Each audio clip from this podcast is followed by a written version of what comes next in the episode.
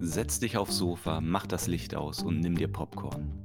Du hast es geschafft zu einer neuen Folge von Ganz großes Kino, deinem Filmpodcast von Filmfans für Filmfans.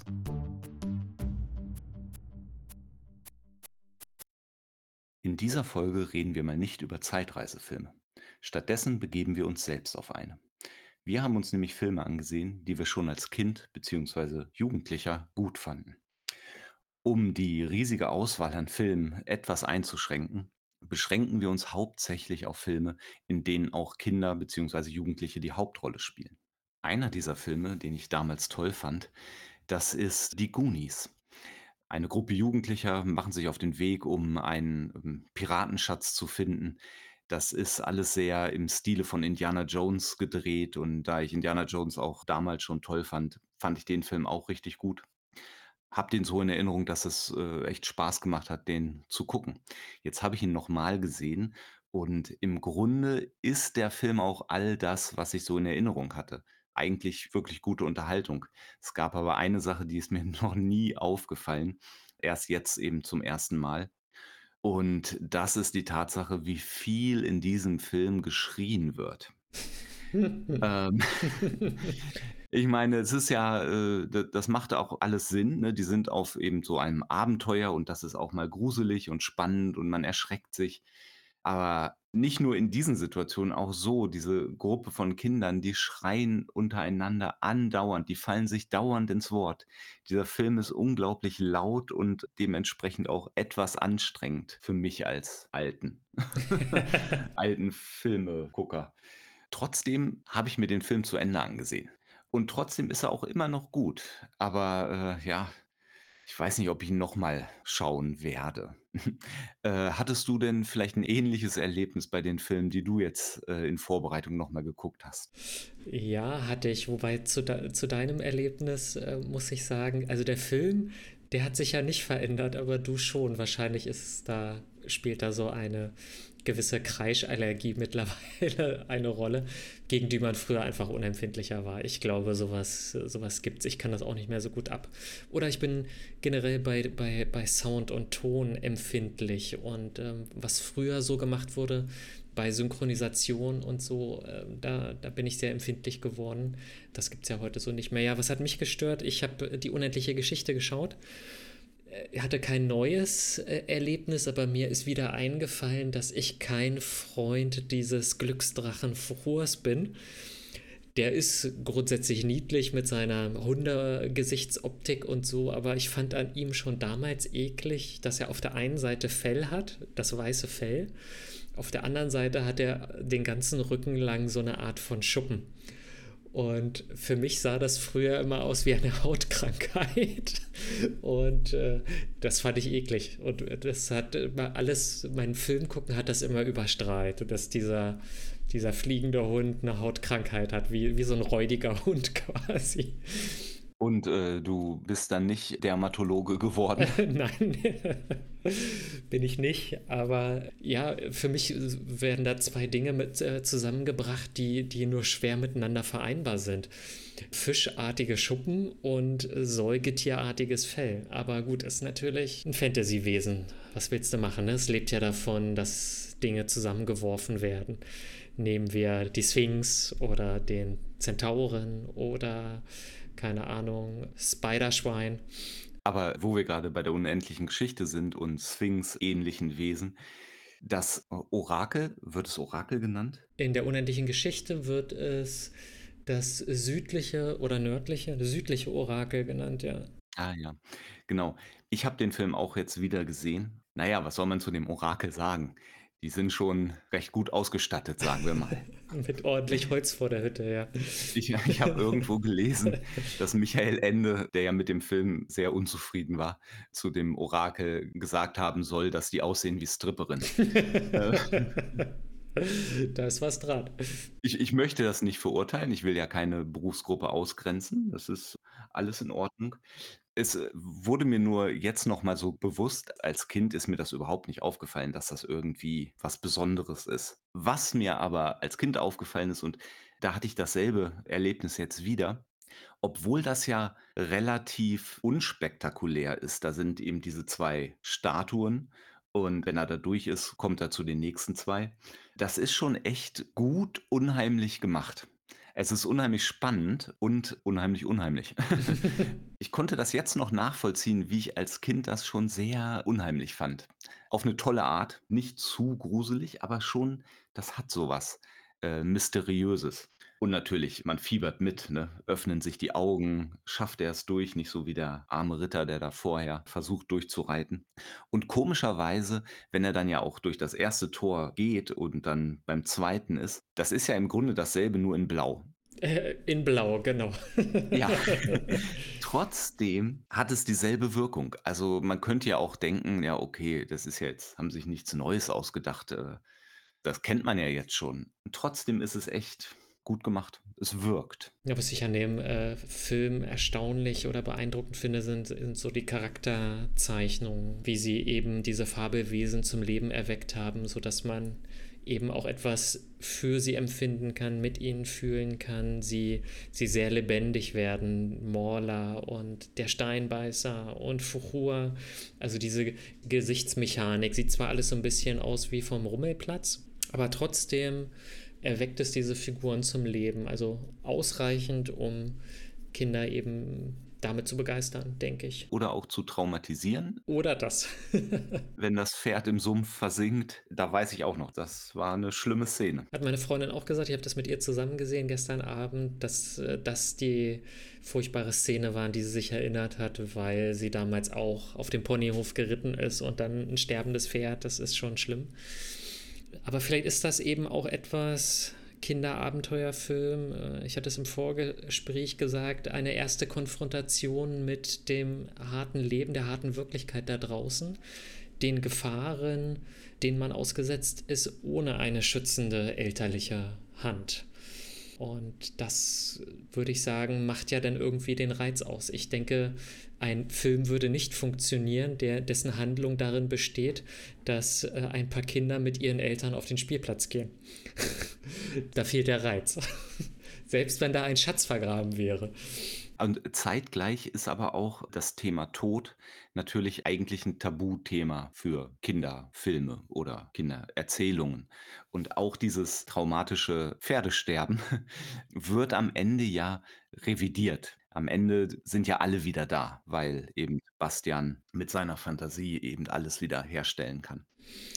Aber können wir das wirklich für alle Kinderfilme annehmen? Ich denke jetzt zum Beispiel an Stand by Me, das Geheimnis eines Sommers. Dort geht es ja gerade darum, an den Ort einer Leiche zu reisen und die Leiche zu betrachten und äh, auch das zu verarbeiten, dass man diese diesen Menschen gekannt hat und jetzt liegt er dort tot. Ja, da da macht der der Film oder die Erzählung das natürlich das ist da schon 'n bisschen anders.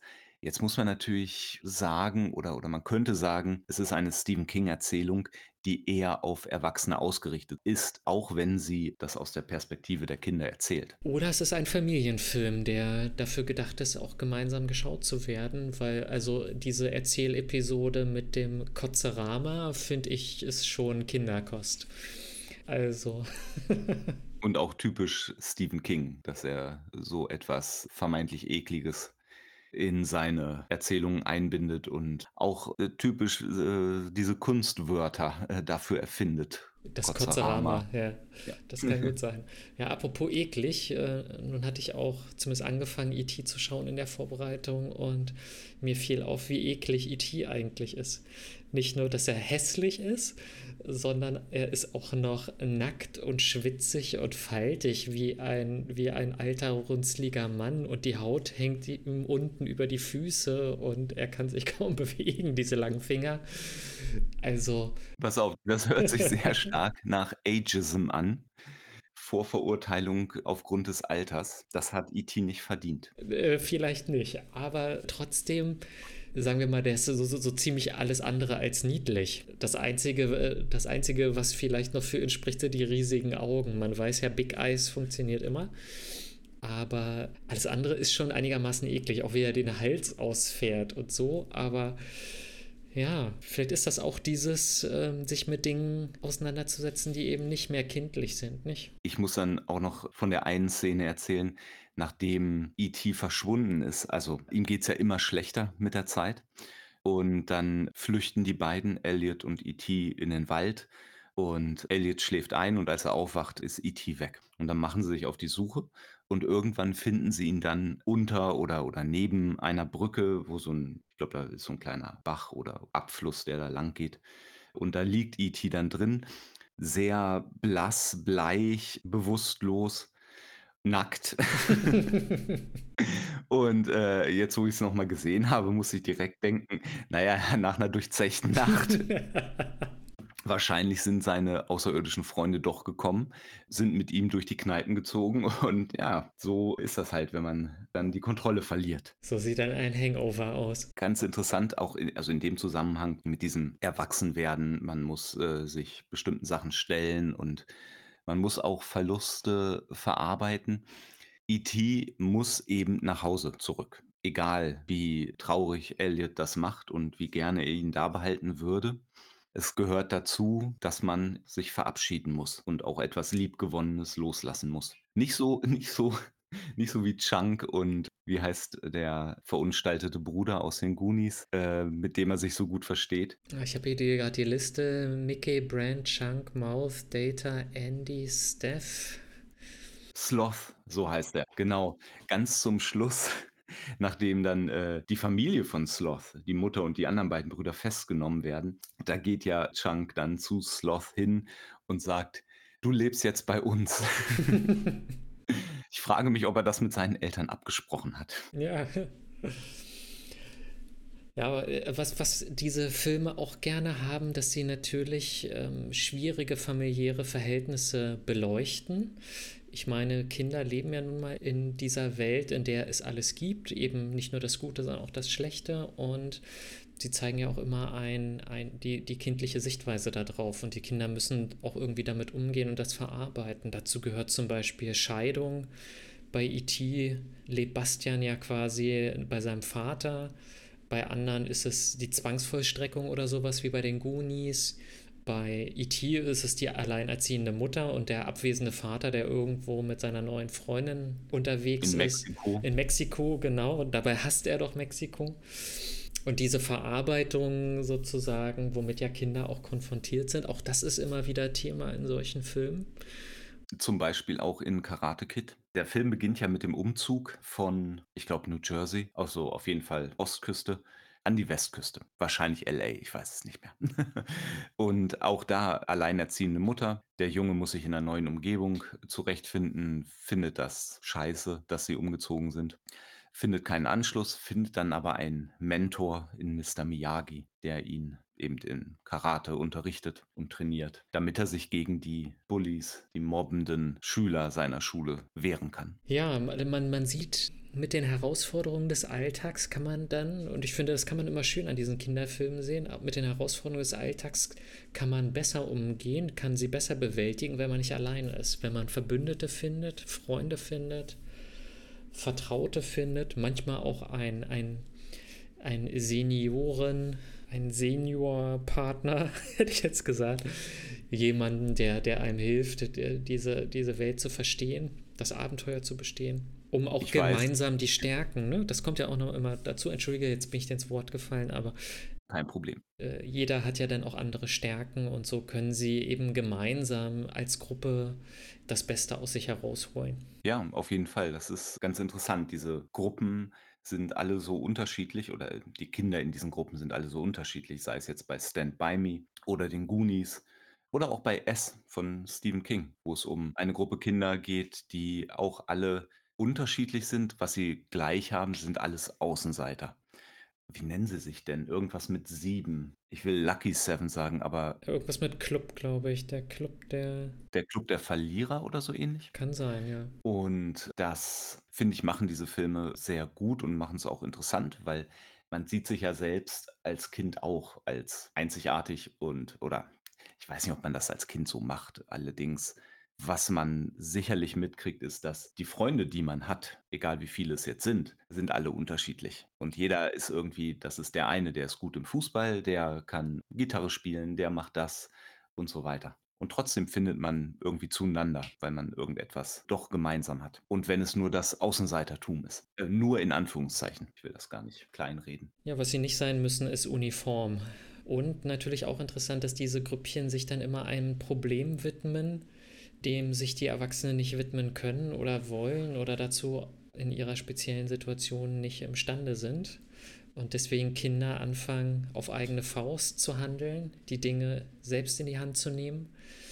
Das haben wir mit der Entdeckung der Leiche, bei der sie eben verhindern wollen, dass dieser Trupp der anderen Jugendlichen die findet, damit sie dem natürlich auch irgendwie Würde zukommen lassen können. Zumindest entwickelt sich das Ziel dorthin. Genau, das, das finde ich ganz interessant. Dass es, am Anfang ist es so eine Neugier, so der, der Reiz des ne, nicht nur Neuen, sondern auch nicht Verbotenen, aber dieses, ne, da, da ist eine Leiche, wir haben noch nie eine Leiche gesehen, wir wollen dahin, wir wollen sehen, wie das aussieht.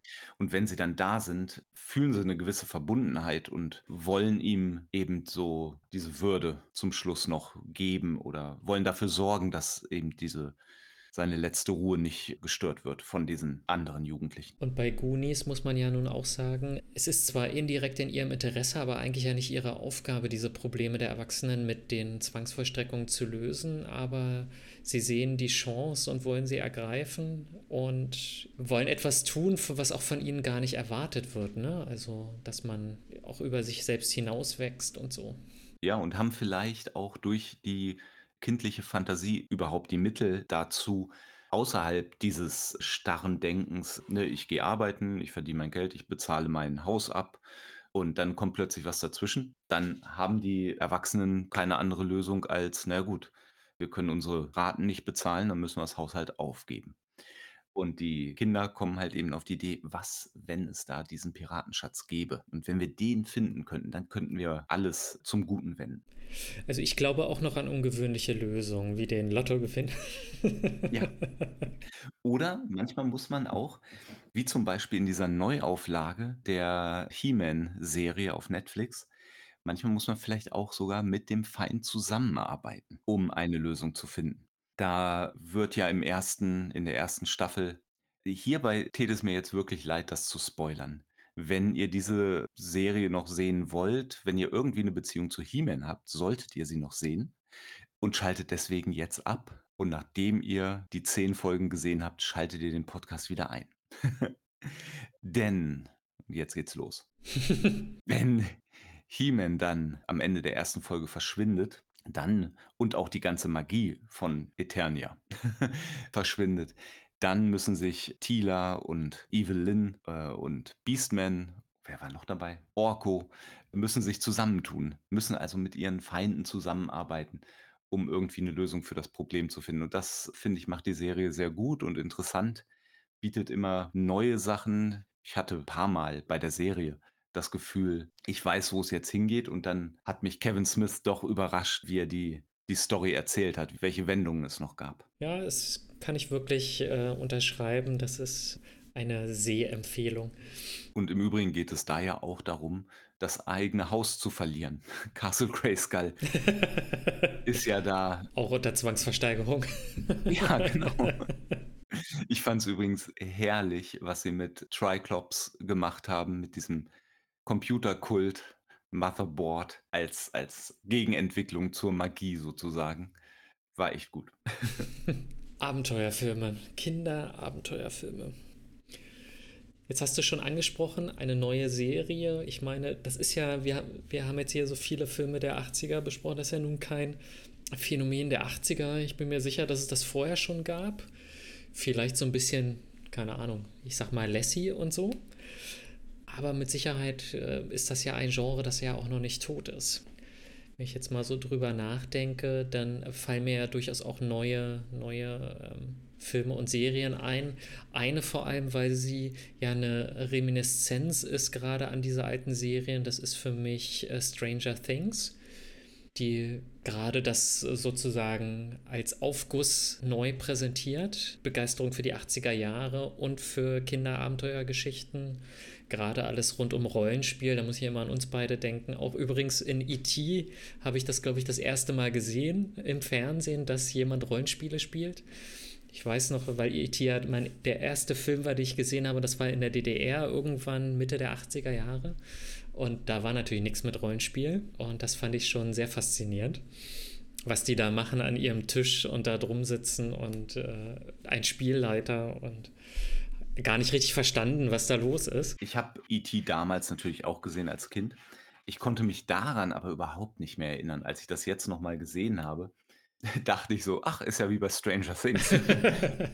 Aber gut, da weiß ich jetzt, wo sich Stranger Things hat inspirieren lassen. Mit dem Demagorgon oder wie der heißt. Aber äh, natürlich auch andere. Ich meine, wir haben, was ich witzig finde, ich habe den Film noch nicht gesehen, aber äh, er könnte witzig sein, die, ähm, die Ghostbusters Neuverfilmung, aber mit Kindern, wo auch äh, von Stranger Things einer, einer, eines der Kinder mitspielt. Ja, oh, ich habe den gesehen. Und? Das ist noch nicht so lange her. Ich kann mich an kaum was erinnern. Mit äh, Tim, mit Rod, mit, wie heißt er? Rod, Tim Rod, der ältere Mann, der auch den Ant-Man gespielt hat. Ant-Man. Paul Rudd. Ich muss jetzt mal, ach ja, Ghostbusters Afterlife. So heißt er. Ich muss jetzt mal kurz hier über, die, über den Plot drüber fliegen. Es ist, es ist schon komisch. Ich, ich lese da jetzt so ich überfliege es natürlich nur. Trotzdem passiert da wenig gerade bei mir. also der Film ist, ich habe ihn auch als, als nett in Erinnerung, aber nicht großartig, dass man den wirklich gesehen haben muss. Na gut, ging jetzt auch nur darum, ob es dieses Genre quasi noch gibt, Kinderabenteuerfilme. Und ich denke, sowas wird nicht, wird nicht aussterben. Es ist einfach zu, es gehört zu sehr zum medialen Erwachsenwerden dazu, hätte ich jetzt gesagt. Genauso wie ja auch gewisse Hörspiele dazu kamen. Ich weiß, du äh, hast da einige sehr intensiv gehört. Ich habe, äh, wenn ich das mal so sagen darf, die drei Fragezeichen nicht als Kind gehört, sondern erst als Erwachsener. Ehemalige Freundin war eine große drei Fragezeichen, ein großer drei Fragezeichen Fan und dann haben wir angefangen, das war irgendwann in den 2000ern, drei Fragezeichen Folgen nochmal zu hören. Das fand ich eigentlich ganz witzig, auch als Erwachsener. Ja, das ist ja ganz interessant, dass man sich das trotzdem noch anhören kann. Und das ist wirklich nicht selbstverständlich. Ich habe als Kind die drei Fragezeichen viel gehört und habe ein bisschen TKKG gehört und fünf Freunde. Ähm, und das war es im Grunde mit Hörspielen. Jetzt haben wir hier auch mal wieder angefangen, die drei Fragezeichen zu hören. Ist schon ein bisschen länger her und immer mal wieder. Und das funktioniert echt gut. Und wir haben uns dann auch gedacht, dass wir dann ja auch mal vielleicht TKKG oder die fünf Freunde hören können. Und das klappt überhaupt nicht. Es ist wirklich ein großer Unterschied. Ich glaube, das liegt daran, dass in den anderen Hörspielen die Kinder wirklich wie Kinder reden und sich mehr wie Kinder verhalten. Also man hat sehr viele hohe Stimmen, äh, kurze Rückblende zu, zu den Goonies, die ähm, viel auch durcheinander reden. Man hat Kinderprobleme, die nicht so interessant sind. Und das Ganze hat man bei den drei Fragezeichen nicht. Da sind die Stimmen, ja, die klingen nicht erwachsen, aber die klingen irgendwie, wie soll man sagen, normal, nenne ich es jetzt einfach mal, mir fehlt ein besseres Wort. Und die Probleme, die die lösen, sind halt auch eher, ja, Detektivgeschichten eben. Ich weiß gar nicht, ob es da auch mal um Leichen geht. Ich habe natürlich bei weitem nicht alle gehört. Daran kann ich mich jetzt nicht erinnern, aber es wird halt oft etwas gestohlen, es muss etwas wiedergefunden werden, ein Schatz zum Beispiel. Es geht um Vandalismus, da gibt es jemanden, der Autoscheiben einschmeißt. Das müssen die drei Fragezeichen herausfinden und das sind halt echte Probleme. Jetzt kann es natürlich sein, dass es in den anderen Hörspielen auch so etwas gibt, Aber ich bin gar nicht so weit gekommen, mir die viel weiter anzuhören, weil's halt auch einfach von den von den Stimmen her nicht mehr schön anzuhören ist. Also, man muss ja auch sagen, die ich glaube, es gibt ja immer noch diese 3 Sprecher sprechen ja auch immer noch die 3 Fragezeichen und ich glaube, es gibt sogar noch neue Folgen, die sie immer noch aufnehmen. Also, da scheint es eine sehr lange Tradition zu geben, die bei professionellen Sprechern natürlich man ist äh, hat sich gut reingehört und wenn sie nicht zu sehr kreischig sind, dann, ähm, sind sie ja auch sehr markant, ne? Ich glaube, wenn ich die Stimmen von den 3 Fragezeichen höre, dann würde ich die überall raushören heute, ne? Die gehen einem ja auch echt ins Ohr, sage ich jetzt mal. Ja, ich weiß gar nicht, wie alt die Sprecher waren, als sie angefangen haben damit. Das schaue ich grad mal nach. Denn wenn man bei den anderen Hörspielen wenn man da Kinder nimmt, um die Stimmen zu sprechen, dann hat man natürlich in 'n paar Jahren 'ne relativ große Veränderung auch der Stimme. Die kommen irgendwann in 'n Stimmbruch oder wenn sie anfangen, sind sie im Stimmbruch und dann kommen sie irgendwann da raus.